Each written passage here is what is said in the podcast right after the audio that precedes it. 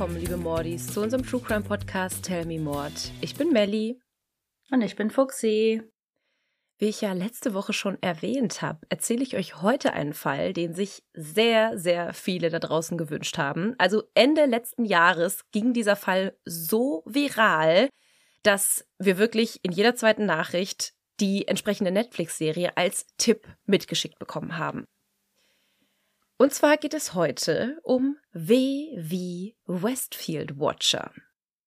Und nach dieser Aufnahme kann ich endlich diese Serie gucken. ja, ich habe es dir verboten, dir die anzuschauen. Es hat mich aber auch gewundert, dass du sie dir noch nicht angeguckt hast, weil die war wirklich wochenlang in den Top 10 in den Netflix-Charts. Ja, ich habe auch in anderen, ich sag mal, Laber-Podcasts darüber gehört, dass die die schauen. Aber mir hat irgendwie die Zeit gefehlt. Und wenn ich dann irgendwie was geschaut habe, war das irgendwas, was ich so gut nebenbei gucken konnte. Kann ich gut verstehen. Ich habe auch eine Weile gebraucht, bis ich mich durchgerungen habe, diese Serie zu gucken. Vor allem, weil ich den Fall schon vorher kannte und ich wusste, dass die Serie ein paar, sagen wir mal, künstlerische Ausartungen genommen hat und vieles am Ende nicht mehr mit dem wahren Fall übereinstimmte. Also ich möchte bitte keine Nachrichten von euch haben, aber in der Serie war das so und so. Die Serie ist natürlich dramaturgisch aufgebaut. Die wollen natürlich auch einen Spannungsbogen haben und die wollen auch die Zuschauer natürlich catchen. Entertainment. Genau. Ich erzähle euch heute die wahren Ereignisse, die passiert sind. Aber bevor wir einsteigen, was überhaupt geschehen ist, hat Melly bestimmt wieder eine Frage für mich. Die Frage kommt gleich. Ich möchte erstmal kurz umreißen, worum es sich überhaupt handelt. In dem heutigen Fall geht es um ein absolutes Traumhaus, eine Traumnachbarschaft, eine Traumfamilie und wie alles durch nur einen Brief in sich zusammenfällt. Wir begeben uns heute nach Westfield. Westfield ist ein malerischer Ort in New Jersey, also ein Vorort von New Jersey und etwa 40 Autominuten von New York entfernt. Für Singles ist Westfield etwas zu langweilig. Das bedeutet, dass die 30.000 Einwohner der Stadt größtenteils sehr wohlhabende Familien sind. Denn in Westfield gibt es gute Schulen, sehr freundliche Nachbarn. In manchen Quellen heißt es die freundlichsten Nachbarn, die man sich nur vorstellen könnte. Es gibt Gartenpartys, es gibt Nachbarschaftsvereine, es gibt unzählige prunkvolle Häuser in Form geschnittene Büsche und wirklich alles wirkt wie aus einem Bilderbuch. Jetzt die Frage an dich. Hast du schon erste Assoziationen, wenn ich dir über diese Nachbarschaft erzähle? Woran denkst du dabei?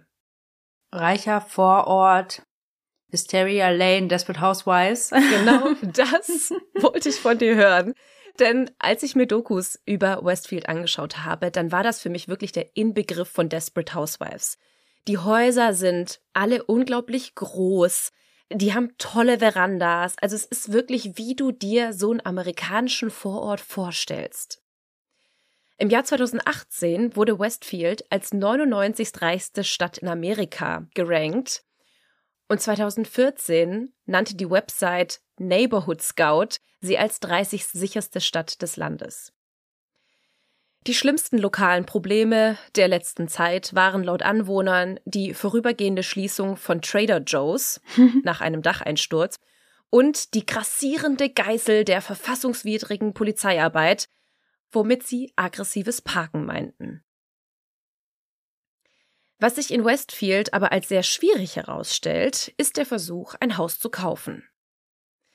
Denn in Westfield gibt es sehr viel Geld und auch sehr viel Ego. So beschreibt es zumindest ein Bewohner, der in einem Interview anonym bleiben wollte.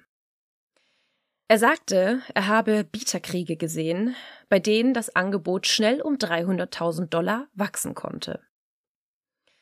Als Derek und Maria Brothers im vergangenen Jahr zum ersten Mal ihr neues Zuhause besichtigten, glaubten sie sofort, ihr Traumhaus gefunden zu haben. Sechs Schlafzimmer, zwei moderne Bäder, hohe und schön verzierte Wände, ein Kamin, eine überdachte Veranda zur Straße sowie eine offene, sonnengeflutete Terrasse zum Hinterhof wo die Kinder ungestört spielen konnten. Das alles hatte sie direkt überzeugt. Und auch der Preis von 1,35 Millionen Dollar für 364 Quadratmeter Wohnfläche schien für das neu renovierte Haus in Westfield im amerikanischen New Jersey für die Bradders geradezu ein Schnäppchen zu sein. Hä? Ich muss zugeben, habe ich auch gerade gedacht. Where can I sign? es wirkt wirklich so. Also die Häuserpreise liegen da alle über eine Million. Und für so viel Quadratmeter, und die haben auch einen riesigen Garten drumherum, ist das eigentlich schon ein Schnäppchen. Hm. Und auch der Immobilienmakler musste sie daraufhin auch nicht lange zum Kauf überreden. Das Haus lag am Boulevard, einer breiten, von Bäumen gesäumten Straße mit einigen der begehrtesten Häuser der Stadt. Der Boulevard war nämlich die Straße zum Leben. Man sagt auch, du hast es geschafft, wenn du sagen konntest, dass du am Boulevard lebst. Aber schon ein Jahr später war nicht mehr viel von dieser ganzen Begeisterung um das Haus geblieben. Aber erstmal, wer waren die Bradders? Für die Familie hatte sich mit dem Kauf von Boulevard 657 ein Traum erfüllt. Maria ist in Westfield aufgewachsen und das Haus war nur ein paar Blocks von ihrem Elternhaus entfernt. Derek wuchs in Maine in der Arbeiterklasse auf, stieg dann aber schnell bei einer Versicherungsgesellschaft in Manhattan auf und wurde sogar Senior Vice President mit einem Gehalt, das groß genug war, um sich das 1,3 Millionen Haus zu leisten. Die Bradders hatten Boulevard 657 gekauft, kurz nachdem Derek seinen 40. Geburtstag gefeiert hatte. Und ihre Kinder diskutierten bereits, welchen der Kamine des Hauses der Weihnachtsmann an Weihnachten benutzen würde. Kamin 1 oder 5? ja. Also, das waren so die Gedanken, die die Kinder hatten. Aber natürlich für die auch super, super spannend. Die ziehen in ein neues, riesiges Haus. Man muss sagen, die haben in den letzten Jahren in zwei verschiedenen Häusern gewohnt. Zehn Jahre zuvor sind sie in ein Haus gezogen, was ungefähr 300.000 Dollar gekostet hatte. Und ein paar Jahre später haben sie sich dann schon vergrößert. Das Haus kostete 750.000 Dollar und nun mit einem stolzen Wert von 1,35 Millionen und fast 340 Quadratmeter Grundstücksfläche war natürlich das Areal zum Spielen für die Kinder auch dementsprechend. Hm. Also alles schien eigentlich perfekt zu sein. Die Bradders fingen an, Bauunternehmer zu engagieren und planten erste Renovierungsarbeiten am Haus, bevor sie dort einziehen wollten. Es waren so ein paar Kleinigkeiten. Also es war zwar top in Schuss, die Bäder waren auch sehr modern, aber sie waren kleine Perfektionisten und wollten einige Dinge ändern, bevor sie dort einziehen. Zum Beispiel die Küche sollte etwas verändert werden, weil Derek leidenschaftlich gern kochte. Im Haus selber sollten die Wände ein bisschen gestrichen werden, also so Kleinigkeiten. Eines Nachts im Juni 2014 hatte Derek gerade einen Abend mit Malerarbeiten in seinem neuen Zuhause in Westfield beendet. Er ging daraufhin nach draußen, um nach der Post zu gucken. Sie waren ja noch nicht eingezogen, also viel konnte noch nicht darin sein, aber einige Rechnungen von den ganzen Renovierungsarbeiten tauchten natürlich bereits im Briefkasten auf. Aber ein Brief fiel Derek sofort ins Auge. Es war ein weißer Umschlag, auf dem mit dicker, klobiger Handschrift stand an die neuen Bewohner. Derek öffnete sofort den Umschlag und begann zu lesen. Der Brief war maschinell getippt. Und ich lese euch jetzt einmal vor, was in diesem Brief stand. Und eigentlich brauchen wir hier noch eine gruselige Hintergrundmusik, damit ihr in das Feeling kommt, welches wahrscheinlich auch Derek hatte, als er diesen Brief las. Liebste neue Nachbarn am Boulevard 657. Gestatten Sie mir, Sie in der Nachbarschaft willkommen zu heißen. Wie sind Sie hier gelandet? Hat Boulevard 657 Sie mit seiner Energie zu sich gerufen? Boulevard 657 ist seit Jahrzehnten in der Obhut meiner Familie. Und da es sich seinem 110. Geburtstag nähert, wurde mir die Verantwortung übertragen, darüber zu wachen und auf seine Wiederauferstehung zu warten.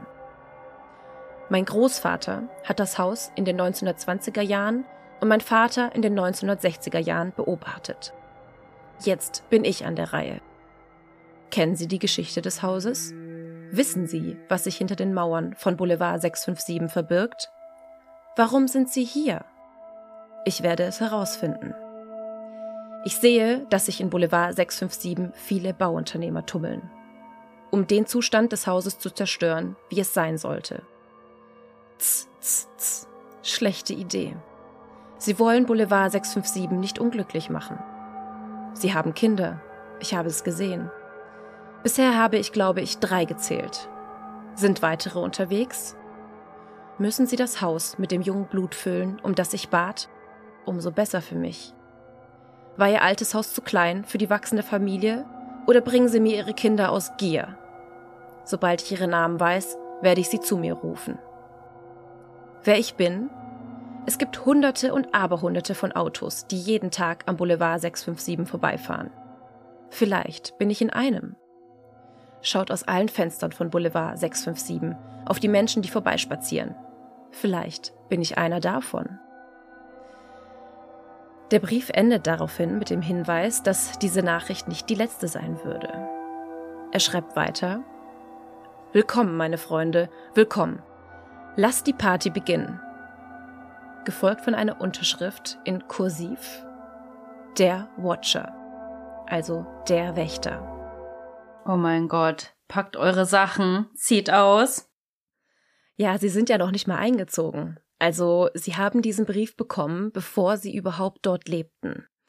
Und Derek, es war mittlerweile nach 22 Uhr, er war allein, rannte sofort um das Haus herum, schaltete das Licht aus, damit niemand hineinsehen konnte. Er war total panisch und rief sofort das Westfield Police Department an. Kurz darauf kam auch schon Detective Leonard Lugo zum Haus und las ebenfalls den Brief. Er sagte, was zum Teufel ist das? Und er fragte Derek, ob er Feinde habe und empfahl ihm, mehrere Dinge zu tun.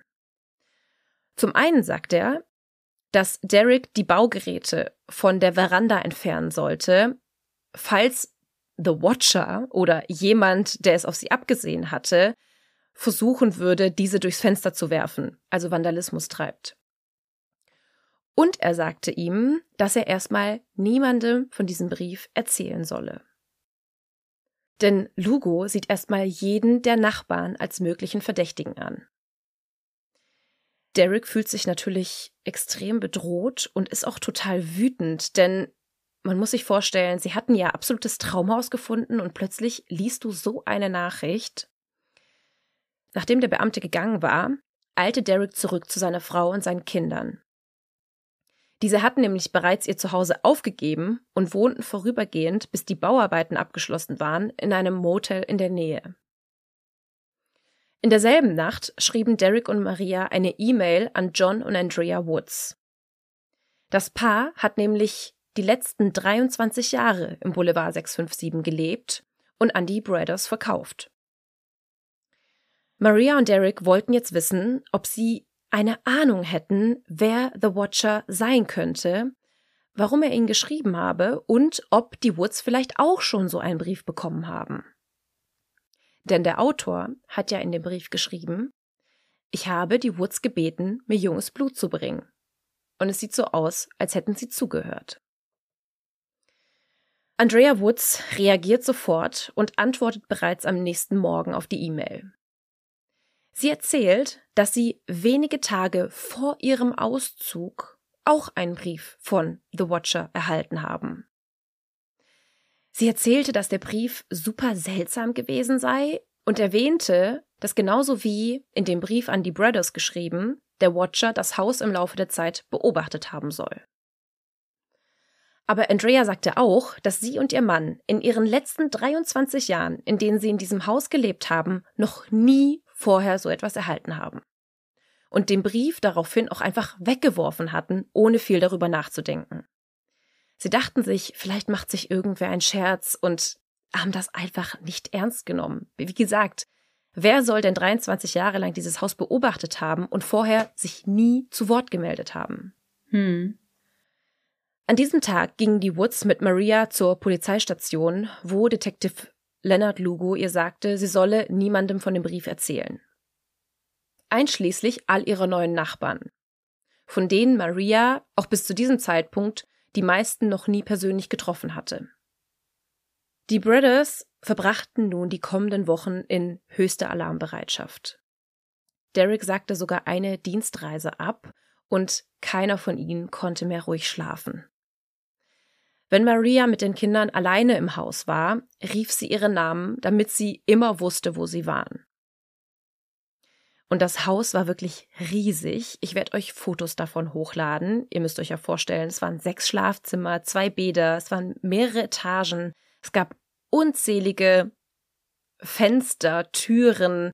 Es war sehr verwinkelt und Maria war die ganze Zeit eigentlich nur auf der Suche nach ihren Kindern, weil sie ständig Angst hatte, dass wenn sie unbeobachtet waren, irgendwas passieren könnte. Aber natürlich wollten die Brothers trotzdem nach vorne blicken. Es war ja schließlich ihr absolutes Traumhaus, also versuchten sie sich irgendwie normal zu verhalten.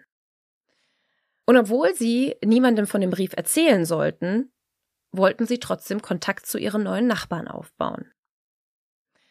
Als Derek einem Paar in der Nachbarschaft einen Rundgang durch das Haus gab und zeigte, wie weit sie mit den Renovierungsarbeiten waren, erstarrte er, als die Frau sagte, es wird schön sein, etwas junges Blut in der Nachbarschaft zu haben.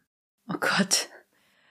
Man kann sich vorstellen, wenn du diese Zeilen vorher in einem Brief gelesen hast, der im Grunde eine Drohung in deine Familie war, dass du sofort panisch wirst, aber andererseits ist es einfach so eine altertümliche Sprache, wie vielleicht einfach ältere Leute reden.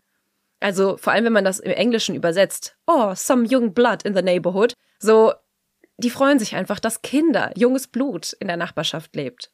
Hm. Aber witzig, dass du einen britischen Akzent gerade benutzt hast. Amerika. das, ich kann keinen amerikanischen Akzent, geht nicht. Aber so stelle ich mir das halt vor. Also überhaupt diese ganze Gegend ist für mich irgendwie eh so ein bisschen nobler und ähm, ja. Als einer der Bauunternehmer eines Morgens beim Haus ankommt, stellt er fest, dass ein schweres Schild, das er in den Vorgarten gehämmert hatte, über Nacht herausgerissen worden war.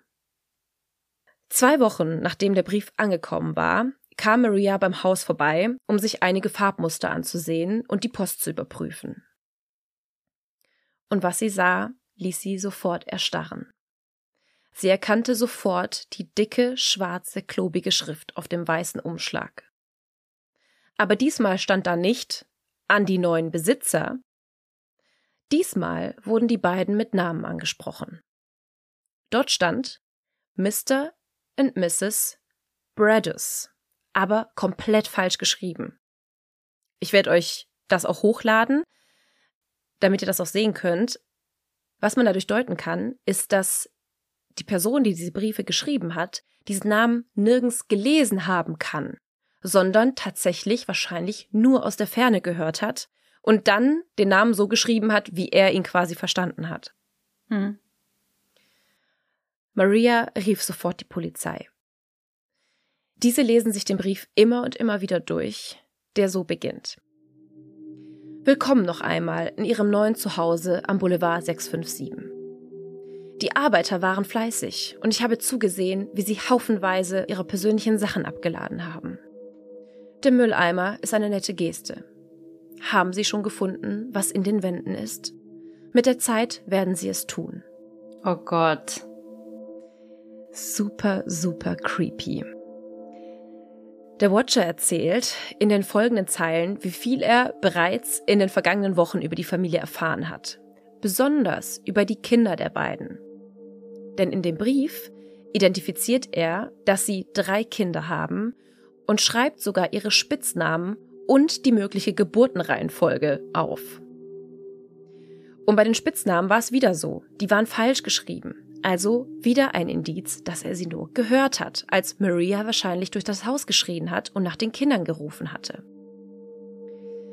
Er schreibt, ich freue mich, jetzt eure Namen zu kennen und den Namen des jungen Blutes, das ihr mir gebracht habt. Sie sagen ihre Namen bestimmt oft. Vor allem auf die Tochter. Auf die ältere Tochter der beiden bezog er sich. Denn die hat an einem Tag an der nicht gut einsehbaren Veranda des Hauses an einer Staffelei gemalt. Und in dem Brief schreibt er, ist sie die Künstlerin in der Familie. Der Autor führt fort. Boulevard 657 freut sich darauf, dass sie einziehen. Es ist Jahre um Jahre her, seit das junge Blut die Flure des Hauses beherrschte. Haben Sie schon alle Geheimnisse entdeckt, die es birgt? Wird das junge Blut im Keller spielen oder haben Sie viel zu große Angst, alleine dorthin zu gehen? Ich hätte große Angst. Oh Gott. Dieser ist nämlich weit weg vom Rest des Hauses. Wenn Sie oben sind, würden Sie die Schreie nie hören. Werden die Kinder auf dem Dachboden schlafen oder werdet ihr alle im zweiten Stock schlafen? Wer hat die Schlafzimmer zur Straße? Ich werde es wissen, sobald sie einziehen. Es wird mir helfen zu wissen, wer in welchem Schlafzimmer ist. Dann kann ich besser planen. Oh Gott. All die vielen Fenster und Türen im Boulevard 657 ermöglichen es mir, sie zu beobachten und zu verfolgen, während sie sich durch das Haus bewegen. Wer bin ich? Ich bin der Watcher und kontrolliere Boulevard 657 seit jetzt fast zwei Jahrzehnten. Die Familie Woods hat es ihnen übergeben. Es war ihre Zeit weiterzuziehen und sie verkauften es freundlicherweise, als ich sie darum bat. Ich komme mehrmals am Tag vorbei. Boulevard 657 ist mein Job, mein Leben, meine Obsession. Und jetzt sind sie das auch, Familie Brothers. Willkommen beim Projekt ihrer Gier. Gier hat die letzten drei Familien zum Boulevard 657 geführt und jetzt hat es sie zu mir geführt. Haben Sie einen schönen Einzugstag. Ihr wisst, ich werde zusehen.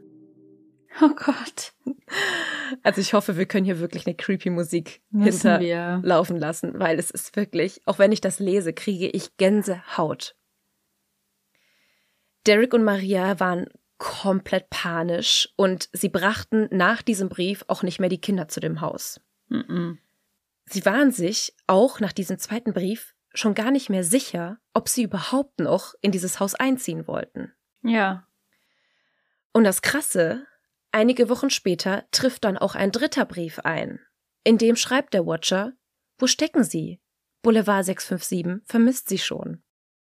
Weil sich der Einzugstermin verzögert hat oder wollte er einfach mal einen Brief hinterher schießen? Nee, weil der Watcher wusste ja gar nicht, wann die Familie vorhatte einzuziehen. Hm. Aber man konnte sich natürlich vorstellen, sie hatten die Renovierungsarbeiten, das Haus war wunderschön und dass die Familie eigentlich so schnell wie möglich einziehen wollte. Das Ding war aber, dass Maria und Derek die Renovierungsarbeiten auch ein bisschen zurückschraubten und erstmal langsam machten, weil sie einfach echt Angst hatten und mhm. das Gefühl hatten, je schneller sie daran arbeiten, vielleicht würden sie den Watcher irgendwie verärgern. Also sie hatten schon so richtige Paranoia davor, einen weiteren Brief zu bekommen. Und der Watcher bezieht sich ja in seinen Briefen auch immer wieder an die Woods. Maria und Derek haben zwar gefragt, ob die Woods irgendwas wüssten, aber die behaupten ja felsenfest, dass das Einzige, was sie von dem Watcher gehört hätten, dieser eine Brief war, der kurz vor ihrem Auszug kam. Also überlegten die Brothers weiter. Wer könnte ein Motiv haben, ihnen diese Briefe zu schicken? Vielleicht war es ja ein verärgerter Käufer, der das Haus nicht bekommen hatte. Jemand, der ebenfalls da einziehen wollte und die Woods aber an die Bredesses verkauft haben. Hm. Zuschlag bekommen haben. Genau. Und vielleicht die Familie dadurch rausekeln wollte und den Kaufpreis vielleicht auch mindern wollte. Es sind ja alles mögliche Szenarien, die man sich vorstellen mhm. könnte. Also fragten sie die Woods, wer denn die anderen potenziellen Käufer gewesen sind. Aber die sagen, dass das eigentlich nicht möglich war, weil ein Interessent, den sie hatten, ist nach einer schlechten medizinischen Diagnose vom Kauf zurückgetreten und ein anderer hat in der Zwischenzeit bereits ein anderes Zuhause gefunden. Und überhaupt, woher soll jemand so viele Informationen über die Familie haben? Aber die Woods werfen dann eine weitere Möglichkeit in den Raum. Dass der Vorbesitzer war. Nee, dass es jemand aus der Nachbarschaft sein könnte. Der erste Brief wurde am 4. Juni abgestempelt. Das war bevor der Verkauf überhaupt öffentlich wurde. Außerdem hatten die Woods noch nicht einmal ein Verkaufsschild angebracht. Also könnten es nur Menschen gewesen sein, denen die Woods vorher von dem Verkauf erzählt haben. Und das waren primär Menschen aus der Nachbarschaft. Außerdem betrafen ja die Renovierungsarbeiten im Haus hauptsächlich die Innenräume. Und jemand, der einfach nur an dem Haus vorbeiläuft, würde nicht einmal den ganzen Tumult der Renovierungen im Haus bemerken. Also woher wusste der Watcher das alles? Als Derek und Maria Detective Lugo um das Haus herumführen, zeigen sie ihm, wo die Staffelei auf der Veranda stand, die der Watcher ja auch in dem Brief erwähnt hatte. Und die war wirklich nicht sehr gut einsehbar. Sie war durch viele Pflanzen und Bäume verdeckt, was es schwierig machte, sie zu sehen. Es sei denn, jemand war direkt hinter dem Haus oder direkt nebenan. Oder im Haus. Hm. Ja, noch schlimmer. Das würde ja auch auf was sich in den Wänden verbirgt anspielen. Da habe ich dran gedacht, dass da irgendwelche Leichen eingemauert worden sind. nee, das Vielleicht schaue ich die Serie doch nicht. Das nicht. Ein paar Tage nach dem ersten Brief gingen Maria und Derek zu einem Grillfest auf der anderen Straßenseite. Die Nachbarn waren alle sehr zuvorkommend und wollten die Brothers und einen weiteren neuen Hausbesitzer im Block willkommen heißen. Die Brothers hatten natürlich niemandem von den Briefen vom Watcher erzählt. Aber sie beobachteten auf der Party jeden der Anwesenden ganz genau und suchten nach Hinweisen. Gleichzeitig behielten sie auch permanent ihre Kinder im Auge, genauso wie sie das auch im Haus taten. Und diese rannten natürlich fröhlich, ausgelassen durch die Menschenmenge und hatten einfach Spaß. Die Kinder wussten auch nichts von den Briefen. Die Eltern versuchten das von ihnen abzuschirmen und ihnen keine Angst zu machen. Aber sobald Derek und Maria ihre Kinder nicht mehr sehen konnten, schrien sie die Kinder an, sie sollen zurückkommen. Und Maria sagte später, die Leute müssen uns für verrückt gehalten haben. Wir waren wirklich total paranoid. Die dachten bestimmt, wir wären Glucken oder Helikoptereltern. Derek unterhielt sich bei dieser Party mit John Schmidt, der zwei Häuser weiter wohnte. Dieser erzählte Derek dann von den Langfords, die zwischen ihnen beiden wohnten. Peggy Langford war in ihren Neunzigern und mehrere ihrer erwachsenen Kinder, alle in den 60ern, lebten bei ihr. Die Familie sei etwas seltsam, meinte Schmidt, aber harmlos. Der jüngere Sohn Michael arbeitete nicht und verließ auch so gut wie nie das Haus. Und er macht auch so einen komischen Eindruck. Die Kinder in der Gegend meiden den Mann. Und Derek musste nicht mehr hören. Er war sich jetzt sicher, für ihn war der Fall gelöst. Schmidt erzählt weiter, dass Michael in seiner Jugend mit Schizophrenie diagnostiziert wurde. Also vielleicht ein Hinweis, dass er der Watcher sein könnte. Außerdem stand das Haus der Langfords direkt neben der Staffelei der Veranda. Also eins der wenigen Häuser, die direkten Blick auf die Veranda hatten. Die Langfords lebten am Boulevard schon seit den 1960er Jahren. Also auch hier wieder ein Hinweis, denn der Watcher erzählt ja, dass der Vater in den 60er Jahren das Haus bewachte. Und der Watcher selbst seit fast zwei Jahrzehnten darauf aufpasst. Und hier auch wieder passend, Richard Langford, also der Vater, war zwölf Jahre zuvor gestorben. Die Brothers erzählten dann Detective Lugo von der Familie. Doch für die Ermittler waren diese Informationen nicht neu. Lugo sagte, er habe das bereits geprüft und eine Woche nachdem der erste Brief eingetroffen war, bereits mit Michael gesprochen. Michael bestritt etwas über die Briefe zu wissen. Auch die Polizei konnte keine Verbindung nachweisen. Und für Maria und Derek war das die schlimmstmögliche Nachricht, denn jemand bedroht ihre Kinder und niemand tut etwas. Frustriert begannen jetzt die Brothers mit ihren eigenen Ermittlungen. Und Derek wurde regelrecht besessen. Er stellte überall am Haus Überwachungskameras auf. Er verbrachte Nächte damit, im Dunkeln zu hocken und zu beobachten, ob jemand das Haus aus nächster Nähe beobachtete. Derek erstellte sogar eine Karte, die anzeigte, wann welcher Nachbar in die Gegend gezogen war und die Langfords waren die einzigen, die seit den 60ern dort lebten. Außerdem erstellte er mögliche Sichtlinien für die Staffelei. Also so richtig professionell. Er nahm sich eine Karte, ein Zirkel, ein Geodreieck und zeichnete dann auf die Karte, wer wie auf die Veranda schauen konnte. Hm. Außerdem erstellte er einen Umkreis für die ungefähre Reichweite des Schalls, also bis wohin man die Namen der Kinder hätte hören können. Und nur wenige Häuser erfüllten beide Kriterien. Die Brothers wandten sich daraufhin an mehrere Experten. Sie engagierten einen Privatdetektiv, der die Nachbarschaft überprüfte und Hintergrundüberprüfungen der Langfords durchführte. Aber dieser fand ebenfalls nichts Bemerkenswertes. Derek wandte sich daraufhin an einen ehemaligen FBI-Agenten und sie stellten auch Robert Lenehan ein, einen weiteren ehemaligen FBI-Agenten, der ein Profil des Täters erstellen sollte. Lenehan erkannte in den Briefen mehrere altmodische Ausdrucksweisen, die auf einen älteren Schriftsteller hindeuteten. Der Umschlag war an M slash M Brothers adressiert. Eine Schreibweise, die man früher nutzte, aber mittlerweile eigentlich nicht mehr so häufig sah.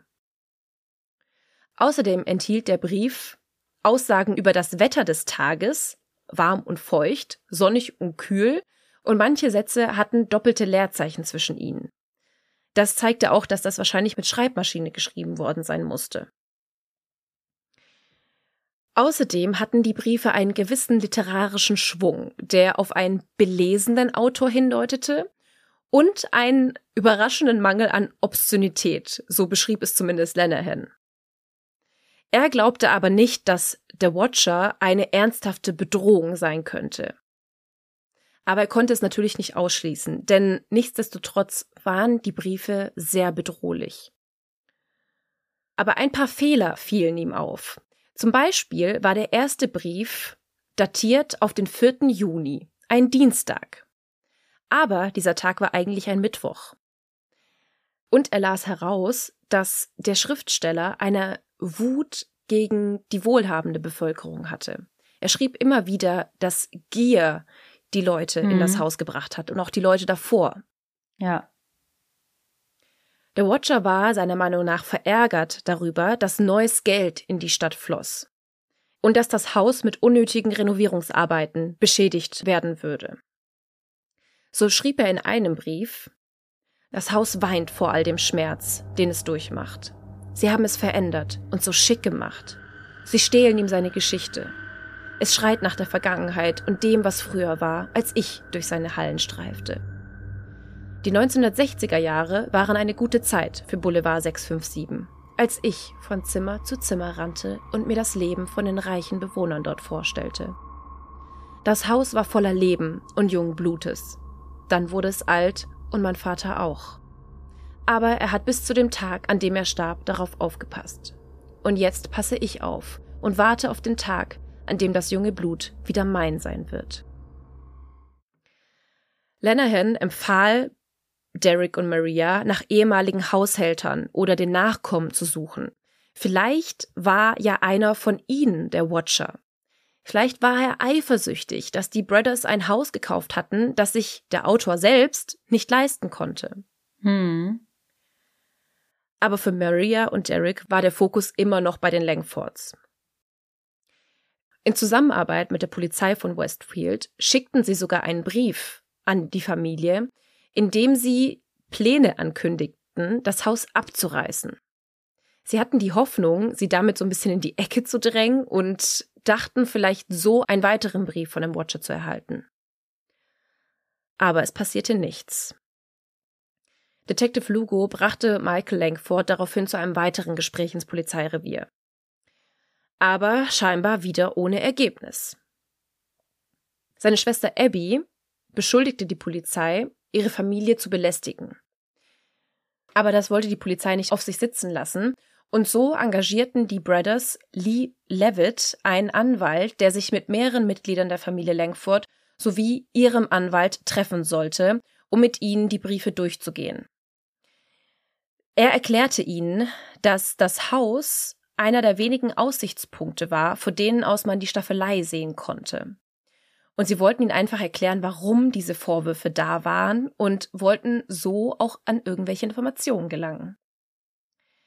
Lee Levitt erzählt, dass das Gespräch sehr angespannt war und die Langfords immer wieder darauf bestanden, dass Michael unschuldig sei. Die Brothers wurden immer paranoider. Derek schlief immer schlechter, hatte Albträume und Maria träumte eines Nachts sogar von einem Mann, der in der Nähe lebte, schwere Stiefel trug, eine Mistgabel in der Hand hatte und nach den Kindern rief. Sie dachten, dass fast jeder der Watcher sein könnte. Der Privatdetektiv fand heraus, dass innerhalb weniger Blocks zwei Kinderschänder lebten und dem Anstreicher der Brothers war ebenfalls ein seltsames Verhalten aufgefallen. Denn das Paar hinter dem Boulevard 657 sonnte sich regelmäßig in ihren Gartenstühlen, aber seltsam nah am Grundstück der Bredesses. Also man muss sich das vorstellen. Die Bredesses hatten einen Riesengarten und auch die Nachbarn hatten einen Riesengarten. Aber die Gartenstühle standen quasi genau an der Grenze zu dem anderen Garten. Normalerweise würdest du ja denken, dass du dich nah an deinem Haus sonst. Als der Maler dann aus dem Fenster schaute, sah er diesen älteren Mann auf einem der Stühle sitzen. Und er sagte, er stand nicht vor seinem Haus, er stand vor dem der Brothers. Die Privatdetektive und auch die Polizei stellen weitere Ermittlungen an, aber diese führen zu keinem Ergebnis. Und Ende 2014 geraten die Untersuchungen ins Stocken. Der Watcher hinterließ nämlich weder eine digitale Spur noch Fingerabdrücke und es gab auch keine Möglichkeit für die Beamten, irgendwie herauszufinden, wer er gewesen sein könnte. Detective Lugo sagte, es war, als würde man versuchen, eine Nadel im Heuhaufen zu finden. Im Dezember teilte die Westfield-Polizei dem Brothers mit, dass ihnen die Optionen ausgegangen waren. Und auch Derek und Maria waren die Optionen ausgegangen.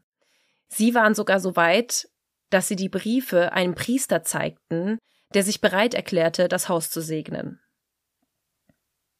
Die Renovierungsarbeiten am Boulevard 657, einschließlich einer neuen Alarmanlage, wurden innerhalb weniger Monate abgeschlossen. Aber für Maria und Derek war die Vorstellung, dort einzuziehen, komplett angsterfüllend. Sie fragten sich, ob sie ihre Kinder jemals draußen spielen lassen konnten oder Freunde einladen könnten oder ob sie jede Woche einen neuen Brief bekommen würden. Derek gab sogar Anzeigen auf für Jobs für Militärveteranen und Besitzer mit ausgebildeten deutschen Schäferhunden. er schrieb darin, alles, was sie tun müssen, ist jeden Tag im Hinterhof zu trainieren. Also einfach eine Abschreckung für den Watcher. Aber sie haben sich das Haus ja nicht gekauft, um sich in einer Festung eingeschlossen zu fühlen. Am Ende, sagte Maria, kam es darauf an, was man bereit war zu riskieren. Wir wollten unsere Kinder nicht in Gefahr bringen. Nachdem die Renovierungsarbeiten abgeschlossen waren und die Brothers immer noch nicht eingezogen waren, folgte schnell der nächste Brief. Der Watcher wirkt in diesem aber sehr verwirrt und irgendwie auch durcheinander. Er schreibt, Boulevard 657 hat sich gegen mich gestellt. Es verfolgt mich. Ich verstehe nicht warum. Wie haben sie es verhext? Früher war es mein Freund und jetzt ist es mein Feind. Ich habe die Macht über Boulevard 657 und nicht umgekehrt. Ich werde all die bösen Dinge vertreiben und warten, bis es sich wieder beruhigt hat. Es wird mich nicht bestrafen. Ich werde geduldig sein und warten, dass diese Phase vorübergeht und dass sie mir das junge Blut wieder zurückbringen. Boulevard 657 braucht junges Blut. Es braucht Sie. Kommen Sie zurück. Lassen Sie das junge Blut wieder spielen, so wie ich es einst getan habe. Lassen Sie das junge Blut im Boulevard 657 schlafen. Hören Sie auf, das Haus zu verändern. Lassen Sie es in Ruhe. Da die Bredesses aber ihr altes Haus verkauft hatten und dieses in Anzahlung gegeben haben, konnten sie nirgends anders hin. Bisher schliefen sie ja in einem Motel, aber das wurde auf Dauer auch zu teuer, also zogen sie vorübergehend zu Marias Eltern, die ja auch nicht weit entfernt lebten. Sie erzählten nur eine Handvoll Freunden von den Briefen, was dazu führte, dass andere sich langsam fragten, warum die Familie nicht endlich einzieht. Vor allem hm. die Nachbarn. Allen erzählten die Brothers, dass es rechtliche Probleme gab und viele fragten sich, ob sich die beiden nicht scheiden ließen. Maria und Derek fingen an, Medikamente zu nehmen, um irgendwie noch schlafen zu können. Aber so konnte es nicht weitergehen. Sechs Monate nachdem die Briefe eingetroffen waren, beschlossen die Brothers Boulevard 657 zu verkaufen. Zuerst stellten sie es für mehr online, als sie selbst bezahlt haben, um irgendwie die Kosten der von ihnen durchgeführten Renovierungsarbeiten wieder reinzuholen. Aber in der Immobilienwelt machen Gerüchte sehr schnell die Runde hm. und schnell gab es Gerüchte, weshalb das Haus leer stand. Eine Maklerin schrieb den Brothers per Mail, dass ihr Kunde das Haus geliebt habe, aber dass es viele Gerüchte gibt, von Sexualstraftätern bis zum Stalker, also müsste er erstmal mehr wissen, bevor er ein Angebot unterbreiten kann. Die Brothers wollten sogar interessierten Käufern eine teilweise Offenlegung der Briefe gewähren. Also für jeden, der ernsthaft beabsichtigte, das Haus zu kaufen, wollten sie die Briefe zeigen. Aber das führte dazu, dass mehrere Gebote deutlich unter dem geforderten Preis lagen. Aber sie waren nicht bereit, einen solchen finanziellen Rückschlag zu erleiden. Und sie wollten auch die Briefe nur mit potenziellen Käufern teilen. Aber niemand hatte ernsthaftes Interesse, selbst nachdem sie den Preis irgendwann gesenkt hatten. Ihr Makler sagte ihnen, dass sie unnötig entgegenkommen waren und sie die Briefe niemandem zeigen mussten. Sie waren rechtlich nicht dazu verpflichtet. Aber sie bestanden darauf. Denn sie wussten, durch welche Hölle sie gegangen sind und wollten das auch niemand anderem antun. Ja, vor allem mit sechs Schlafzimmern kann man davon ausgehen, dass auch Kinder einziehen werden. Ja, eben. Und wenn du weißt, wie große Angst du um deine eigenen Kinder hattest, dann willst du das auch keiner anderen Familie antun. Ja. Aber das brachte die beiden auf eine Idee. Derek und Maria dachten darüber nach, was sie getan hätten, wenn die Vorbesitzer ihnen von dem Brief vom Watcher erzählt hätten. Also beschließen sie, am 2. Juni 2015, ein Jahr nach dem Kauf von Boulevard 657, eine Klage gegen die Woods einzureichen.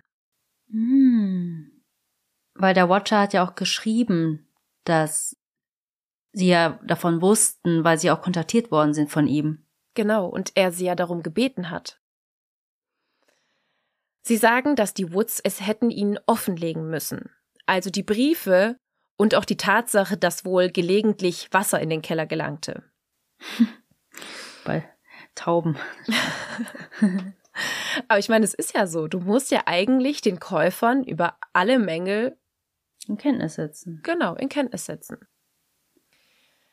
Die Brothers hofften auf eine friedliche Einigung, also irgendwie ein Deal, worauf die beiden Familien sich einigen konnten und dass die Woods ihre Mitschuld, sag ich mal, einsehen. Und bis zu diesem Zeitpunkt wussten ihre Kinder auch noch immer nichts vom Watcher und von den Briefen.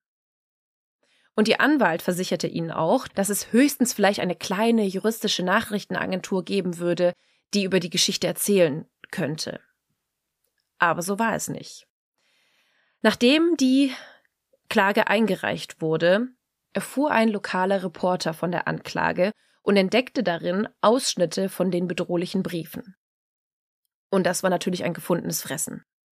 Die Geschichte ging innerhalb kürzester Zeit viral. Reporter und Nachrichtenteams kampierten am Boulevard 657. Alle wollten ein Interview mit den Brothers haben und sie erhielten mehr als 300 Medienanfragen. Aber sie blockten alles ab. Sie wollten mit keinem Journalisten sprechen, um ihre Kinder nicht noch mehr zu verwirren und irgendwie in die Öffentlichkeit zu bringen. Sie verließen Westfield daraufhin und gingen zum Strandhaus eines Freundes. Dort setzten sie sich mit ihren Kindern zusammen, um ihnen den wahren Grund zu erklären, warum sie nicht in ihr Haus gezogen waren. Die Kinder hatten natürlich sehr viele Fragen. Sie fragten, wer ist der Watcher? Wo lebt diese Person? Warum ist diese Person wütend auf uns? Aber darauf hatten Derek und Maria keine Antworten. Und dieser Fall ging nicht nur durch die Zeitungen. Auch für viele Hobbydetektive und True Crime Fans war der Watcher Case ein Mysterium, das es zu lösen galt. Reddit. Reddit war voll mit Theorien.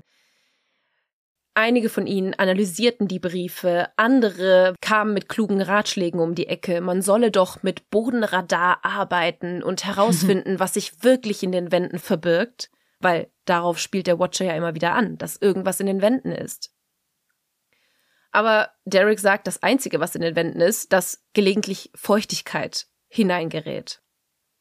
Eine Gruppe von Reddit-Nutzern war besessen von Google Maps Street View und sieht vor Boulevard 657 ein geparktes Auto. Sie behaupten, dass man auf diesem Ausschnitt einen Mann mit einer Kamera auf dem Fahrersitz sehen konnte. Andere schlagen andere Verdächtige vor. So gehen die Theorien von einer verschmähten Geliebten zu einem verschmähten Immobilienmakler oder vielleicht einem kreativen Schreibprojekt der örtlichen Highschool. Genau.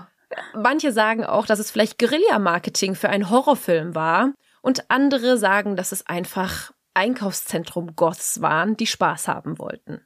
Hm. Manche schrieben online, dass die Brothers wahre Weicheier wären, weil sie nicht eingezogen sind und sagen auch, ich würde mich nicht von so einem Verrückten davon abhalten lassen, in so ein Haus zu ziehen. Hm. Hm. Niemals vor einem Terroristen zurückweichen. Mit Terroristen verhandeln wir nicht. Ja, so in der Art. Aber das alles verärgerte die Brothers extrem. Keiner von ihnen hatte die Briefe vollständig gelesen, weil nur Ausschnitte davon an die Öffentlichkeit gerieten. Und auch keiner von ihnen war in der Situation, dass ihre eigenen Kinder bedroht wurden. Ja. Und es ist ja auch nicht so, dass die so reich waren, dass sie einfach sagen, komm, egal, ähm, verkaufen das weiter, haben dann unseren Frieden, sondern die mussten sich das ja auch irgendwie leisten können, erstmal. Ja. Sie haben eine Hypothek, eine riesige Hypothek aufgenommen. Sie haben ihr altes Haus verkauft. Sie haben all ihre Ersparnisse genommen und in dieses Haus gesteckt. Also sie hatten ohne dieses Haus wirklich nichts mehr. Hm. Derek hatte zwar einen guten Job, aber die mussten ja auch die Hypotheken dafür bezahlen. Ja. Und auch in Westfield wurden die Nachbarn nervös. Laurie Clancy, die in ihrem Haus hinter dem Boulevard 657 Klavierunterricht gab, erzählte, dass einer ihrer Schüler kurz nachdem die Nachricht vom Watcher bekannt wurde, panische Angst bekam und zu weinen anfing. Bei der ersten Sitzung des Stadtrats von Westfield, nachdem die Briefe veröffentlicht worden waren, versicherte der Bürgermeister Andy Skibitzky der Öffentlichkeit, dass seit einem Jahr nichts mehr vom Watcher gehört worden sei und dass, obwohl die Polizei den Fall nicht gelöst habe, ihre Ermittlungen eingestellt waren. Aber die Nachbarn waren total verwirrt, weil wie konnte es sein, dass die Beamten behaupteten, sie hätten ausführliche Ermittlungen angestellt, aber niemand mit den Nachbarn gesprochen hatte. Denn viele erzählten, dass abgesehen von den Langfords niemand anders befragt worden ist. Nachdem der Fall immer größere nationale Aufmerksamkeit bekam, wurde Baron Chambliss, ein pensionierter Detective der Polizei von Westfield, gebeten, sich den Fall genauer anzusehen. Chambliss sagt, für ihn waren die Brothers Opfer und er glaubt nicht, dass sie die Unterstützung bekommen haben, die sie gebraucht hätten. Chambliss wusste, dass seine Kollegen Michael Langford genau unter die Lupe genommen hatten. Laut Michaels Bruder Sandy wurde bei Michael ja Schizophrenie diagnostiziert. Und manchmal war es so, dass er neue Nachbarn in der Nachbarschaft erschreckte oder seltsame Dinge tat, wie zum Beispiel durch den Hinterhof zu gehen oder in die Fenster von den Häusern zu spähen, die gerade renoviert wurden. Aber die, die ihn kannten, wussten, dass er zwar seltsam war, aber das meiste einfach so, ja, nachbarschaftliche Freundlichkeiten waren. Eigentlich war es so der seltsame, sympathische Mann von nebenan. Zum Beispiel ging er auch jeden Morgen raus und holte die Zeitungen für John Schmidt, der nebenan wohnte. Und Leute, die Michael seit Jahrzehnten kannten, wussten, dass er niemals fähig dazu war, diese Briefe zu schreiben. Denn die waren viel zu ausgeklügelt, viel zu detailliert und man sagte Michael nach, dass er keinen hohen IQ hatte. Als Chambliss den Fall aber weiter untersuchte, entdeckte er etwas anderes Überraschendes. Denn die Ermittler hatten scheinbar an einem der Briefe eine DNA-Analyse durchgeführt und festgestellt, dass die DNA einer Frau gehörte. Oh, ich wusste es. Also beschloss Chambliss, Abby Langford, also Michaels Schwester, genauer unter die Lupe zu nehmen. Diese war Immobilienmaklerin. Hm. Vielleicht war es ja ein Motiv, dass sie verärgert war, weil sie gleich nebenan wohnte und nicht die Provision für das Haus kassiert hatte. Abby arbeitete beim örtlichen Lord Taylor, einem Diner, und Chambliss bestach einen Wachmann, um während seiner Schicht eine Plastikwasserflasche aus dem Müll zu stehlen und Abbys DNA zu überprüfen. Aber die DNA stimmte nicht überein. Kurz danach gab die Staatsanwaltschaft bekannt, dass man nun mit Sicherheit sagen konnte, dass die Langfords als Verdächtige ausgeschlossen waren. Und die Langfords waren auch total empört. Abby erzählt in einem Interview, meine Familie ist 1961 zum Boulevard gezogen und wir haben niemandem ein Problem bereitet. Dieser Typ bekommt all diese Briefe und plötzlich zeigen die Leute mit dem Finger auf uns. Ohne einen Verdächtigen nahmen die Brothers ihre persönlichen Ermittlungen wieder auf. ihre persönlichen. Einen Nachmittag verbrachten sie nur damit, mit einem Bild des handgeschriebenen Umschlags vom Watcher um den Block zu gehen und die Nachbarn zu fragen, ob sie vielleicht irgendwie die Schrift von einer Weihnachtskarte oder sowas erkennen. Irgendwann überredete Derek sogar einen Freund, der in der IT arbeitete, ihn mit einem Hacker zu connecten, der bereit war, in Wi-Fi-Netzwerke in der Nachbarschaft einzudringen, um nach belastenden Dokumenten zu suchen. Aber das war nicht so einfach und vor allem auch nicht legal wie gedacht, also brachen sie den Versuch wieder ab. Auch Chambliss und die Westfield-Polizei standen wieder am Anfang und suchten nach neuen Hinweisen. Sie fanden heraus, dass sie einen wichtigen Hinweis übersehen hatten. Ungefähr zur gleichen Zeit, als die Bradesses ihren ersten Brief erhielten, erhielt auch eine andere Familie auf dem Boulevard eine ähnliche Notiz vom Watcher.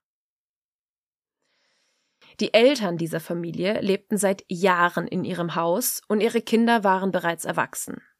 Also warfen sie den Brief weg, genauso wie die Woods. Aber nachdem die Nachricht bekannt wurde, postete eines ihrer Kinder über Facebook einen Beitrag, löschte ihn allerdings kurze Zeit später wieder.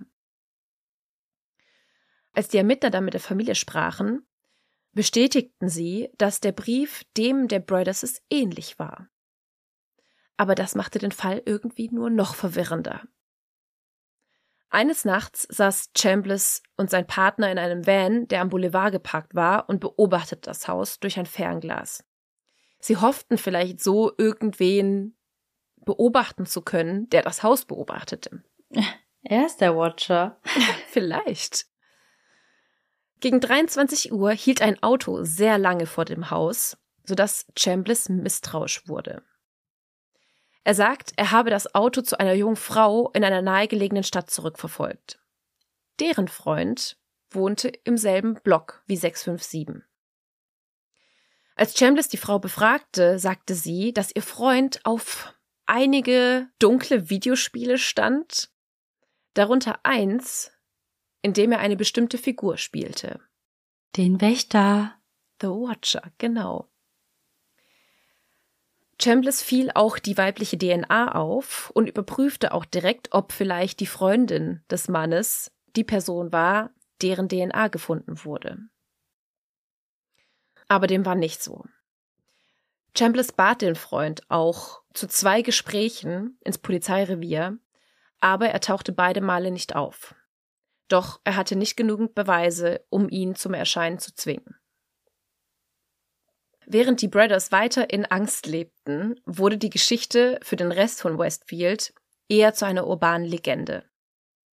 Ein Haus, an dem man an Halloween vorbeiging, wenn man mutig genug war und hm. klingelte. Niemand, der vor den Woods in dem Haus gelebt hatte, konnte sich an etwas Ungewöhnliches erinnern. Und es war auch sehr schwer vorstellbar für die ganze Nachbarschaft, dass so etwas in ihrem idyllischen kleinen Westfield passieren konnte. Also machten weitere Theorien vor allem in der Nachbarschaft die Runde. Die Nachbarn munkelten, dass vielleicht die Bradders die Briefe an sich selbst geschickt hatten. Ah. Nee, ich will jetzt nicht spoilern. ich glaube, ich habe irgendwo was gelesen darüber. Oder soll ich sagen, was ich denke? ja, sag doch ruhig. Vielleicht damit sie einen Grund haben, von dem Kaufvertrag zurückzutreten, weil sie sich übernommen haben. Genau das war eine der Theorien der Nachbarn. Sie munkelten nämlich. Ich habe ja ganz am Anfang erwähnt, wie teuer ihr allererstes Haus war. Das lag bei 315.000 Dollar. Wenige Jahre später zogen sie dann in ein Haus, welches 770.000 Dollar kostete. Und dann, nur wenige Jahre später, zogen sie in das 1,35 Millionen Dollar Haus. Also für viele Nachbarn waren das irgendwie viel zu große Sprünge in einer viel zu kurzen Zeit. Ja. Außerdem dachten sie, dass sie so vielleicht irgendwie aus dem Vertrag rauskommen würden. Vielleicht haben sie gemerkt, nachdem sie das Haus kauften, dass sie die Hypotheken nicht bezahlen konnten und ja, und hätten so einen Grund gehabt, zurückzutreten. Ja, vor allem mit den ganzen Renovierungsarbeiten und so und dann die Hotelkosten. Ja, aber Dereks Antwort daraufhin war, es ist Amerika. Es war einfach harte Arbeit. Mhm. Aber sie sprachen lange nicht öffentlich darüber und die Gerüchte blieben bestehen. Einige der Westfield Cops glaubten ebenfalls an die Theorie. Und auch online gab es sehr viele Skeptiker. Einer schrieb, ich wohne in einer Nachbarschaft. Wenn diese Briefe schon eine Weile geschrieben worden wären, besteht für mich kein Zweifel daran, dass sie schon früher veröffentlicht worden wären. Das schreit nach Betrug. Aber was für mich nicht passt ist, warum haben dann die Vorbesitzer schon diese Briefe bekommen? Eben. Es macht gar keinen Sinn. Und das sagen dann auch Maria und Derek. Also, die Briefe kamen ja an die Woods und an die anderen Nachbarn bevor der Verkauf öffentlich wurde. Also zu dem Zeitpunkt wussten die Bradesses noch nicht mal davon, dass sie dieses Haus kaufen würden. Und dass sie sich das nicht leisten können. Ja. Aber es gab noch mehr Theorien. Manche glaubten sogar, dass die Bradesses sich dadurch einen Filmdeal erhofften. Hm. Und auch Side Fact, sie haben tatsächlich daraufhin mehrere Angebote für Filme bekommen, aber sie haben jedes davon abgelehnt. Aber das von Netflix haben die dann angenommen. Das kam auch erst später. Ja, ich weiß. Also Lifetime hat tatsächlich einen Film namens The Watcher veröffentlicht, trotz eines Unterlassungsschreibens der Bradesses. Aber Lifetime hat argumentiert, dass das Paar in dem Film gemischtrassig war und die Briefe mit The Raven unterzeichnet waren. Also hm. minimale Detailänderungen. Und keine der Theorien war noch wirklich logisch. Viele Einheimische sind bis heute besorgt, dass die nationale Presse Westfields guten Ruf ruinieren könnte. Einige waren aber in erster Linie besorgt über Brandstiftungen oder Vandalismus in der Nachbarschaft und ob sich der Immobilienwert ihres eigenen Hauses mindern würde. Derek wollte Westfield unbedingt verlassen, aber Maria bestand darauf, ihre Kinder nicht zu entwurzeln. Sie sagte später, diese Person hat uns so viel genommen. Ich wollte uns das nicht auch noch nehmen lassen. Zwei Jahre, nachdem die Briefe von The Watcher eingetroffen waren, liehen sich die Brothers schließlich Geld von Familienmitgliedern, um ein zweites Zuhause in Westfield zu kaufen. Also zogen sie nie nach Boulevard 657. Aber was passiert nun mit dem Haus? Sie haben ja einmal versucht, es zu verkaufen, aber es hat nicht geklappt, weil die Gerüchte in Umlauf waren, noch niemand dort einziehen wollte. Im Frühjahr 2016 brachten sie 657 wieder auf den Markt, in der Hoffnung, dass es jetzt vielleicht mehr Interesse wecken könnte, weil viele Leute ja geschrieben haben, dass sie viel zu panisch wären und sie einfach eingezogen wären. Die Brothers veranstalteten daraufhin Tage der offenen Tür und verbrachten danach Stunden damit, jede Person zu recherchieren, die sich angemeldet hatte, ihre Handschrift zu überprüfen und Hintergrundinformationen einzuholen. Und immer wenn es einen potenziellen Käufer gab und diese sich mit dem Anwalt der Brothers trafen, um die Briefe zu lesen, zogen diese sich zurück. Der Immobilienmakler hatte das Gefühl, keine Option mehr zu haben und schlug eine Idee vor.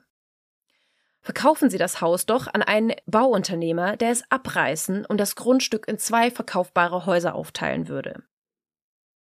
Damit hätten Sie eine Million Dollar mehr für das Haus bekommen können. Und diese Unterteilungen der Häuser waren in Westfield auch nicht unüblich. Viele alte Gebäude wurden abgerissen und durch neue Mehrfamilienhäuser ersetzt. Obwohl Boulevard 657 zu einem der größten Grundstücke der Nachbarschaft zählte, hätte eine Teilung bedeutet, dass die beiden kleineren Grundstücke gerade mal 76,4 Fuß breit wären. Knapp unter den vorgeschriebenen 70 Fuß Breite. Normalerweise sollte das laut Experten kein Problem darstellen und der Planungsausschuss sollte dem trotzdem zustimmen. Aber in diesem Fall lief alles anders. Als der Planungsausschuss im Januar 2017 zusammentrat, um über den Antrag zu entscheiden, kamen mehr als 100 Einwohner, um als sogenannte Zeugen auszusagen. Und die meisten waren wenig begeistert darüber, dass das Haus aufgeteilt werden sollte. Sie hatten Angst, dass das Stadtbild zerstört werden könnte. Die Anhörung dauerte vier Stunden, in denen kaum darüber gesprochen wurde, warum die Brothers überhaupt dazu getrieben worden waren, ihr Traumhaus abzureißen. Um 23.30 Uhr lehnt der Vorstand den Vorschlag schließlich einstimmig ab. Derek und Maria hatten das Gefühl, dass die ganze Nachbarschaft sich gegen sie verschworen hatte. Maria erzählt später in einem Interview, ich bin hier aufgewachsen. Ich bin nach meinem Studium zurückgekommen. Ich habe mich entschieden, meine Kinder hier großzuziehen. Alle wussten, was wir durchgemacht haben.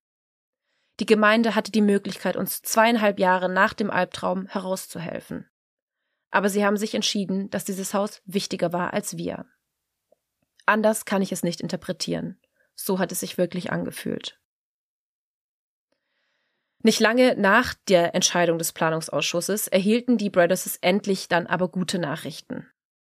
Eine Familie mit erwachsenen Kindern und zwei großen Hunden hatte zugestimmt, Boulevard 657 zu mieten. Ach, das war ja auch noch eine Option. ja.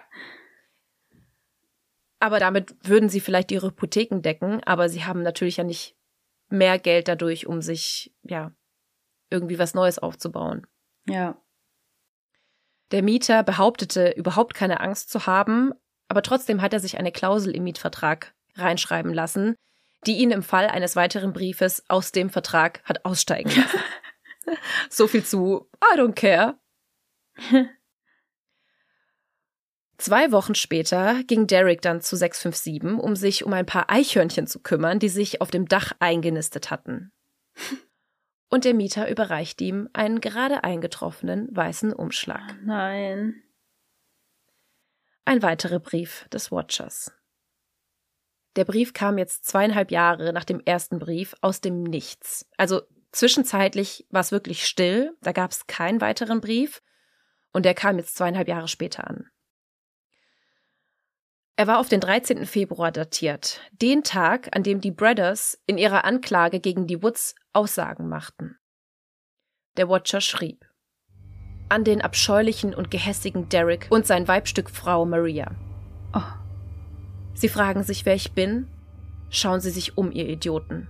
Vielleicht haben Sie sogar mit mir gesprochen und ich habe mich als ahnungsloser Nachbar ausgegeben. Vielleicht wissen Sie sogar, wer ich bin und haben zu große Angst, es jemandem zu verraten. Guter Schachzug. Boulevard 657 hat ihren versuchten Angriff überlebt und lässt sich mit seiner Armee von Unterstützern, die seine Tore verbarrikadiert haben, nicht unterkriegen. Meine Soldaten des Boulevards haben meine Befehle vollständig ausgeführt. Sie haben ihre Mission erfüllt und durch meine Anweisungen die Seele des Boulevards 657 gerettet. Hoch lebe The Watcher. Im Brief nennt der Watcher dann auch zahlreiche Racheaktionen gegen den Mieter und auch gegen Derek und Maria. Vielleicht ein Autounfall, vielleicht ein Feuer, vielleicht etwas so Einfaches wie eine leichte Krankheit, die nie zu verschwinden scheint, aber dafür sorgt, dass sie Tag für Tag für Tag für Tag kranker werden. Vielleicht ein mysteriöser Tod eines Haustiers, geliebte Menschen sterben plötzlich, Flugzeugabstürze, Auto- und Fahrradunfälle, Knochenbrüche. Derek wendet sich erneut an die Polizei, aber alle Hinweise führen wieder ins Nichts. An Weihnachten 2017 erhalten verschiedene Familien in Westfield ein anonymes Schreiben. In diesem hieß es, dass die Familie Brothers zu Unrecht beschuldigt worden war. Unterschrieben war dieser Brief mit Freunde der Brothers Familie. Nach einiger Zeit gibt Derek zu, dass er selbst die Briefe geschrieben hat. Laut seiner Aussage waren das die einzigen Briefe, die er je geschrieben hat. Er konnte einfach nicht mehr mit ansehen, wie seine Familie beschuldigt und beleidigt und ausgeschlossen wurde. Der Fall des Watchers ist bis heute ungeklärt und bis heute kursieren verschiedene Theorien über den Fall. Okay, ähm, ich muss sagen, ich wusste nicht, dass er ungelöst ist. Ähm, bin auch froh, dass niemand gestorben ist. Aber interessant. Was ist für mich die naheliegendste Theorie? Also ich habe ja schon während deiner Schilderung gesagt, was ich nicht schlüssig finde oder was nicht logisch ist oder so. Aber was ich glaube, es passt so ein bisschen auch einfach Richtung Amerika, dass da irgendwelche Leute ein Interesse dran hatten, irgendwas, was mit dem Markt zu tun hat, Immobilien oder so. Was ich aber nicht glaube, ist, dass es ein komischer Scherz ist oder so. Nee, das glaube ich auch nicht. Also, dass das irgendwelche Jugendlichen sind, die das geschrieben haben. Ich kann mir auch nur vorstellen, dass es jemand sein muss, der wirklich lange dort schon lebt und vielleicht selbst dort wohnen wollte und es sich vielleicht auch nie leisten konnte und deswegen wütend war. Oder wie du auch sagst, dass es wirklich irgendwas mit der ganzen Immobilie zu tun hatte, dass jemand das Haus wollte und es nicht bekommen hat. Also keine Ahnung. Man muss auch sagen, die Serie macht auch ganz, ganz viele verschiedene Theorien auf. Also du denkst in jeder Folge, okay, ich weiß, wer The Watcher ist. Ich weiß es. Also mhm. es war klar. Ähm, es ist auch ganz witzig, dass dann halt auch zum Beispiel die Schwester von Michael Langford mhm. dort eine abgewandelte Rolle spielt.